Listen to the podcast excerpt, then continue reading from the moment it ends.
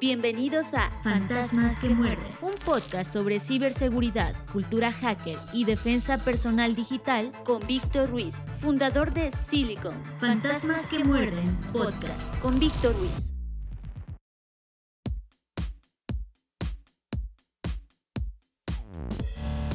Bienvenidos a Fantasmas que Muerden, podcast de ciberseguridad, cultura hacker y defensa personal digital. Yo soy Víctor Ruiz, fundador de Silicon, y me da mucho gusto poder estar nuevamente con ustedes en este canal de comunicación a través del cual compartiremos ideas y crearemos conciencia alrededor de la seguridad informática. Queremos agradecerles sus mensajes y comentarios. Nos da mucho gusto poder escucharlos y conocer las inquietudes y observaciones de una comunidad que día a día busca más y mejor información para poder estar protegidos. A ti, muchas gracias.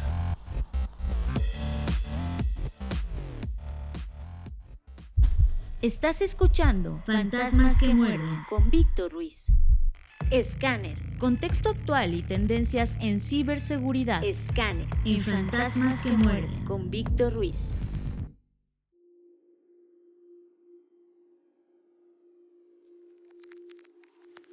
Finalmente estamos dentro de un escenario de guerra. Rusia comenzó la invasión de Ucrania el pasado 24 de febrero y seguramente estarás siguiendo las noticias de este conflicto y ahora tendrás más detalles de cuáles son las causas y las posibles consecuencias. Pero ¿qué ha pasado en el terreno de la ciberseguridad? Los cibercriminales permanecen al acecho para obtener beneficios de los ciberataques realizados de Rusia a Ucrania, pues esto dejará a los sistemas de gobierno y empresas vulnerables. Los cibercriminales rusos así como sus países aliados, aprovecharán la situación para robar información confidencial que incluso puede ser vendida en la dark web. La información puede quedar expuesta y se trata de números y cuentas bancarias, así como de datos personales de ciudadanos ucranianos y empresas, que pueden ser altamente aprovechados por estos delincuentes. Cuando hay ciberataques, se quedan muchos vectores expuestos. Hay malware instalado, hay brechas de seguridad, hay archivos filtrados y todo esto tanto del gobierno como del sector empresarial. Todos estos vectores pueden incluso estar siendo comercializados, como lo mencionábamos, en la dark web, para que otros ciberdelincuentes puedan atacarlos y obtener información, acceso a cuentas bancarias o datos personales que se puedan explotar. No obstante, Ucrania pues sin duda responderá. Se estima que grupos cibercriminales ucranianos busquen desesperadamente recursos financieros, por lo que también se pronostica que puedan estar atacando las billeteras de criptomonedas como Bitcoin en diferentes partes del mundo, siempre y cuando Rusia pues les deje usar el Internet. Cabe mencionar que esta ciberguerra inició días antes de la invasión, fue a partir del 15 de febrero de este año cuando se intensificaron los ataques de denegación de servicio distribuido y al mismo tiempo se intensificaron ataques de phishing contra las autoridades públicas y la infraestructura crítica de Ucrania. También se propagó software malicioso y crecieron los intentos de penetrar en las redes del sector público y privado en Ucrania. Rusia tiene tres objetivos principales. El primero es el sector financiero y bancario, para dejar sin acceso a recursos económicos al país. En segundo lugar, busca afectar la infraestructura para desestabilizar a la ciudadanía al impedirle contar con los servicios básicos como energía, agua, alimentos, etc. Finalmente, uno de los más importantes objetivos es dañar el Internet y las redes de comunicación de Ucrania para inutilizar y entorpecer el contacto con el exterior y así, y así sea más difícil para ellos contar con ayuda o difundir noticias locales hacia el mundo.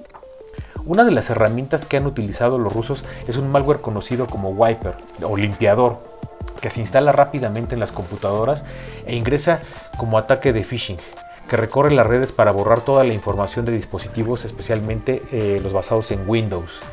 Desde días antes de la invasión de Rusia a Ucrania fueron confirmados diversos ciberataques a entidades de gobierno de Ucrania, así como a instituciones financieras.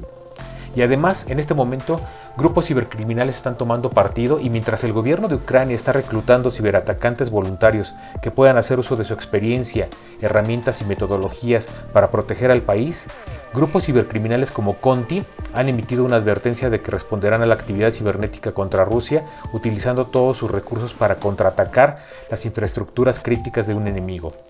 No obstante, eh, y esto fue posterior, Conti cambió su mensaje aproximadamente una hora después, diciendo que no se aliarán con ningún gobierno y condenaban la guerra en curso, pero responderán a la agresión cibernética occidental en la infraestructura crítica rusa. Conti es uno de los grupos cibercriminales de ransomware más activos en el sector industrial, siendo responsable el año pasado de vulnerar alrededor de 63 empresas que operan sistemas de control industrial, la mayoría en el sector manufacturero. Conti también ha tomado el control de Bazaar Backdoor, el malware sigiloso desarrollado por la pandilla TrickBot para comprometer objetivos de alto valor. Aquí pues surgen unas preguntas. ¿Qué piensas de este tipo de ciberataques que están relacionados con los conflictos bélicos? ¿Crees que en un futuro cercano este tipo de ciberataques sean más frecuentes y eficientes e incluso perjudiciales que los mismos ataques militares? Nos dará mucho gusto escuchar tus opiniones en nuestras redes sociales.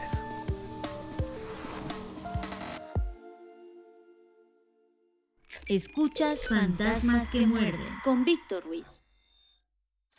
Descifra, conoce lo que hay y debe haber dentro de la mente de todo hacker. Descifra en Fantasmas que muerden con Víctor Ruiz.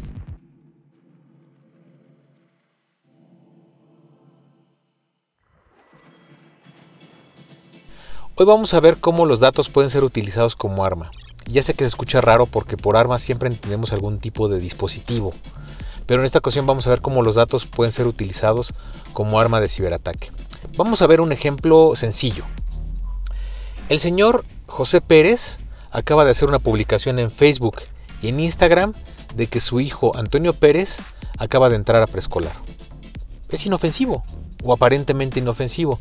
Pero no solo es inofensivo, sino además es muy común que los padres hagan fotografías y publicaciones de sus hijos en diferentes actividades y los ponen en el karate, en las clases de canto, en las clases de piano, en un torneo escolar o en una fiesta infantil. Bueno, esto que aparentemente es inofensivo, vamos a ver qué elementos podemos destacar. Primero está el nombre del papá, José Pérez. ¿sí? También tenemos el nombre del niño, Antonio Pérez. En la fotografía se puede ver al niño con uniforme escolar, y bordado en el suéter del uniforme está también Antonio Pérez. Entonces ya tenemos estos elementos. ¿Qué otro elemento? Que el uniforme escolar tiene el logotipo de la escuela. Por lo tanto, si googleamos el nombre de la escuela nos va a dar la ubicación y muchos más datos de la escuela como el teléfono o la dirección exacta de, de dónde están sus instalaciones o si tiene alguna sucursal. Luego, también en los comentarios de Facebook y de Instagram podemos encontrar quizá el nombre de la mamá del niño o de algún otro familiar. Entonces, esto que es realmente o aparentemente inofensivo, no lo es tanto. Un ciberatacante puede tomar esta foto, puede llamar a la escuela, decir que va a recoger al niño en nombre del papá, de José Pérez, y, va por, por Antonio Pérez, inclusive le puede decir Toñito, y puede pasar por él y secuestrarlo como tal como tal un secuestro común y corriente basado en información extraída de una publicación en Internet. ¿Qué pasa con estos datos que publicamos? Si nosotros ponemos, por ejemplo, que estamos desayunando en algún lugar con alguna persona, el ciberatacante sabe qué estamos desayunando o qué comúnmente desayunamos, dónde estamos desayunando y con quién. Entonces puede ser que estos datos les sirva para conocernos mejor a nosotros o incluso a nuestros acompañantes. También qué pasa si nosotros publicamos una foto en un gimnasio. Muchas veces aparece en la fotografía el logotipo del gimnasio y con esto podemos conocer la ubicación exacta de este lugar. Y es que en redes sociales todo lo que publicamos habla de lo que somos o de lo que nosotros queremos ser. Por ejemplo, una parte importante es lo que publicamos, todo lo que compartimos, todas estas fotos, todas estas referencias, las personas con las que estamos, los lugares en donde estamos, lo que comemos, lo que frecuentamos, lo que compramos, también lo que nos gusta, todo lo que etiquetamos como agradable, todo lo que nos gusta, a, todo lo que le damos like. También están nuestras fotos, nuestros avatares también dicen mucho de nosotros nuestros nombres o incluso nuestros nombres de usuario. Y aquí tenemos que considerar si estos datos que nosotros publicamos pueden ser utilizados como arma de ciberataque contra nosotros mismos, contra nuestras familias, contra nuestros negocios, contra nuestro gobierno, contra nuestras escuelas, etc. Por ejemplo, en el tema técnico, pues están los datos, ¿sí? las conexiones, las configuraciones. Pero más allá del tema técnico, hay un tema muy muy especial que ya tiene que ver con nosotros mismos. Tenemos que tomar en cuenta si un descuido de nosotros, al hacer una configuración, al guardar un archivo, esto puede dar como resultado un ciberataque. pero también quizá la apatía, la desidia, la flojera, la procrastinación, el olvido, el descuido, la falta de profesionalismo, la falta de empatía, la venganza, la avaricia, la ambición, ya son términos que no son técnicos y todos ellos, todos ellos pueden llevar a un ciberataque.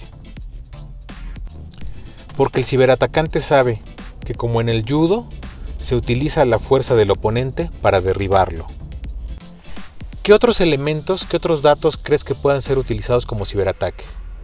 Nos va a dar mucho gusto escuchar tus comentarios en nuestras redes sociales.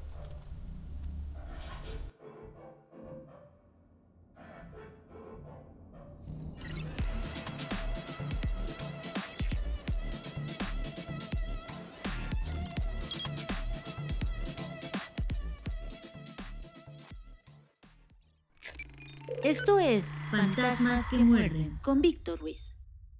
México tiene ya el primer lugar en ciberataques en Latinoamérica, por lo que 2022 será un año retador en el tema de ciberseguridad. Silicon te invita a capacitarte o capacitar a tu equipo y obtener certificaciones oficiales internacionales en ciberseguridad e ISO 27001.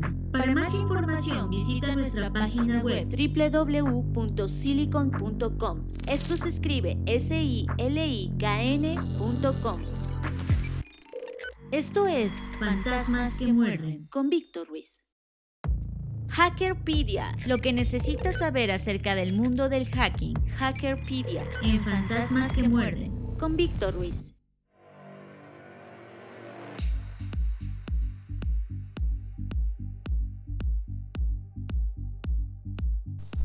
¿Qué es la ingeniería social? Las organizaciones cada día invierten más recursos en asegurar sus infraestructuras y servicios, pero se tiende a descuidar el eslabón más débil de cualquier cadena de seguridad u organización. ¿Sí? Las personas. De esta forma, los criminales utilizan técnicas de ingeniería social para lograr sus objetivos sin necesidad de disponer de conocimientos técnicos. Engañar a las personas resulta mucho más fácil que detectar y explotar una vulnerabilidad en un sistema, por lo que el vector de entrada a una red u organización no se limita a aspectos técnicos, como deficiencias de configuración o actualización de los equipos, sino que podría ser cualquiera de los empleados de la organización. La ingeniería social puede describirse como el arte de convencer, influir o manipular a una persona, grupo de personas o colectivos, apelando a la curiosidad, el altruismo, vanidad o temor a la autoridad, que provoca que hagan algo que en condiciones normales y sin la interacción del ingeniero social no se realizaría.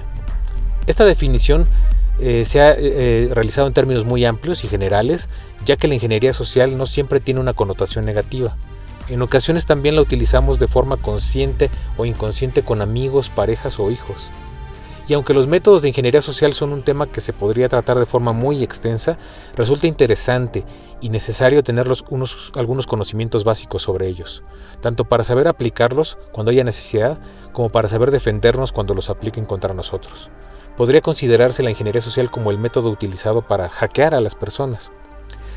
Sabemos esto también y nos ha quedado muy claro, la seguridad total no existe, pero alcanzar el nivel de seguridad más elevado requiere contemplar tres factores básicos.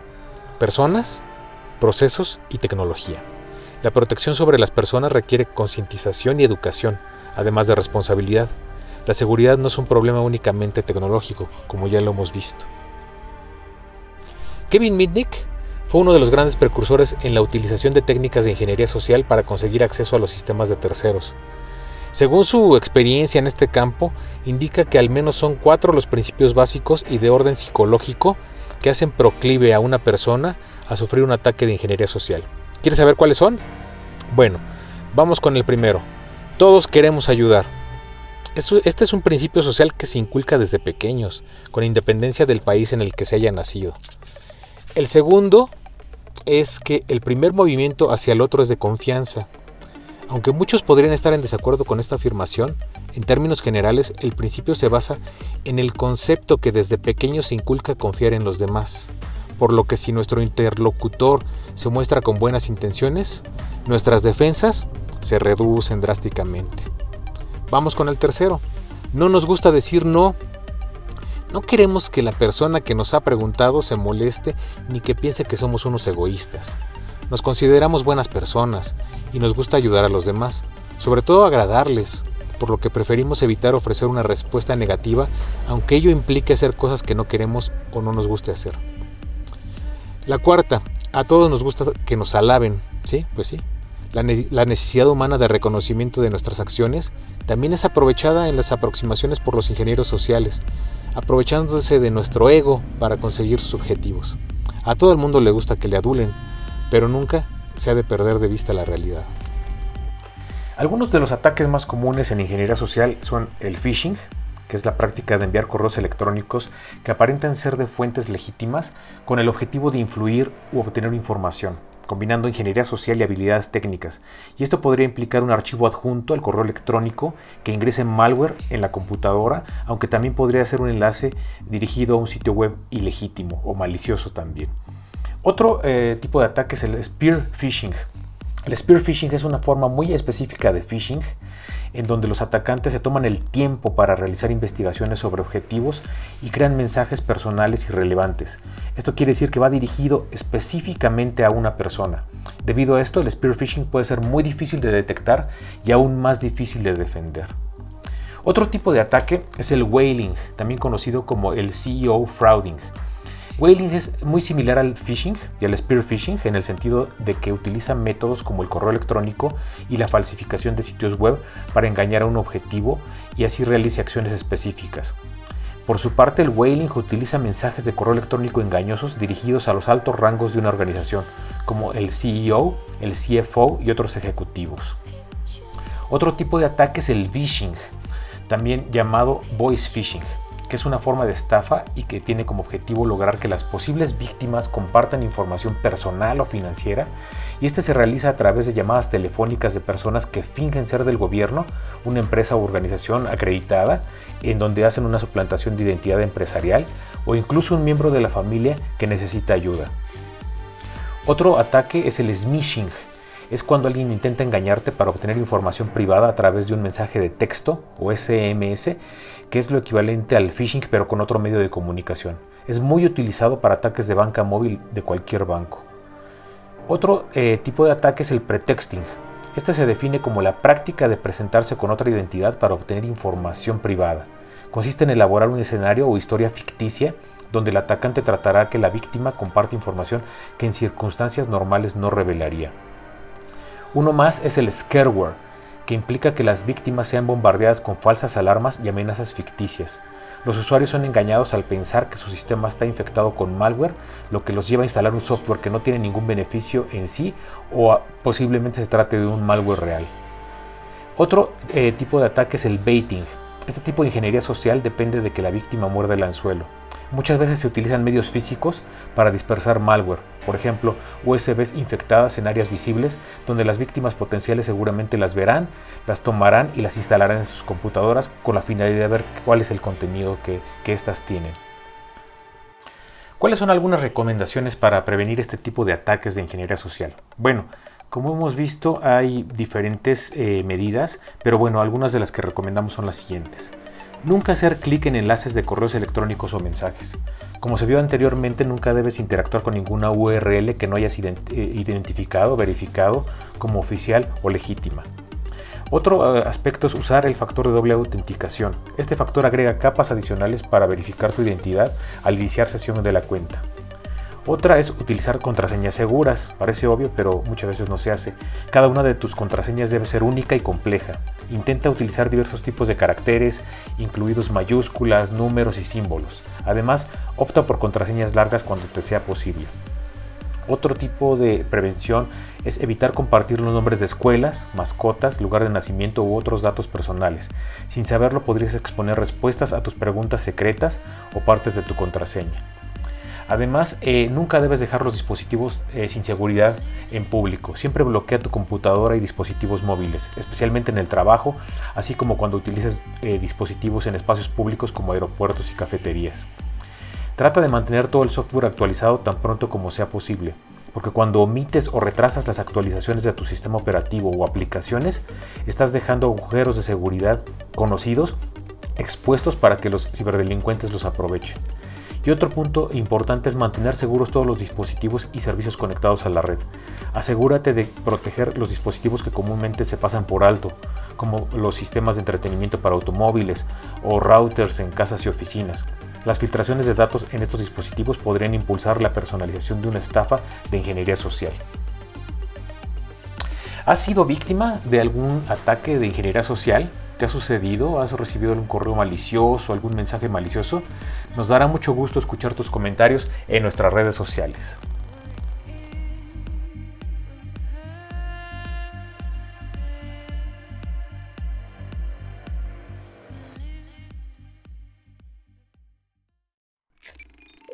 Esto es Fantasmas que muerden con Víctor Ruiz.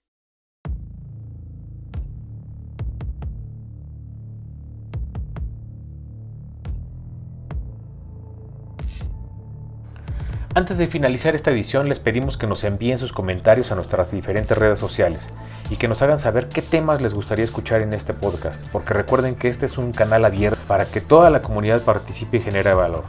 Es importante que consideremos a la ciberseguridad como parte de nuestras actividades diarias, que la empecemos a tomar en cuenta como un buen hábito, como una buena práctica.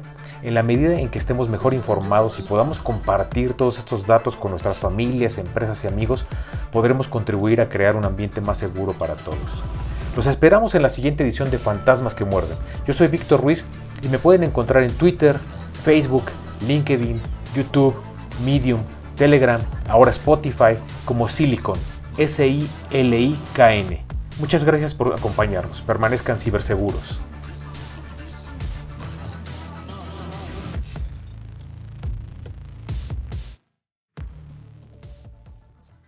Esto fue Fantasmas que muerden. un podcast presentado por la startup de ciberseguridad Silicon Fantasmas que muerden. con Víctor Ruiz.